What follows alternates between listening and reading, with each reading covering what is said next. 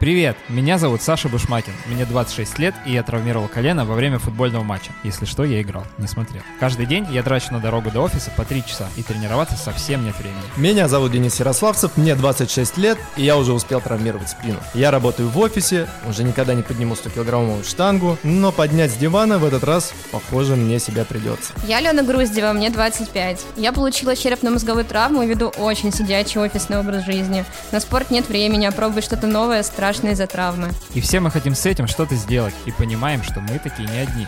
Люди, которые много работают, которым слегка или сильно за 20, которые любят спорт, но боятся им заниматься из-за проблем со здоровьем или хронических травм, или просто не находят на это времени. Поэтому мы запускаем подкаст, где каждую неделю мы будем по очереди пробовать тренировки по разным видам спорта.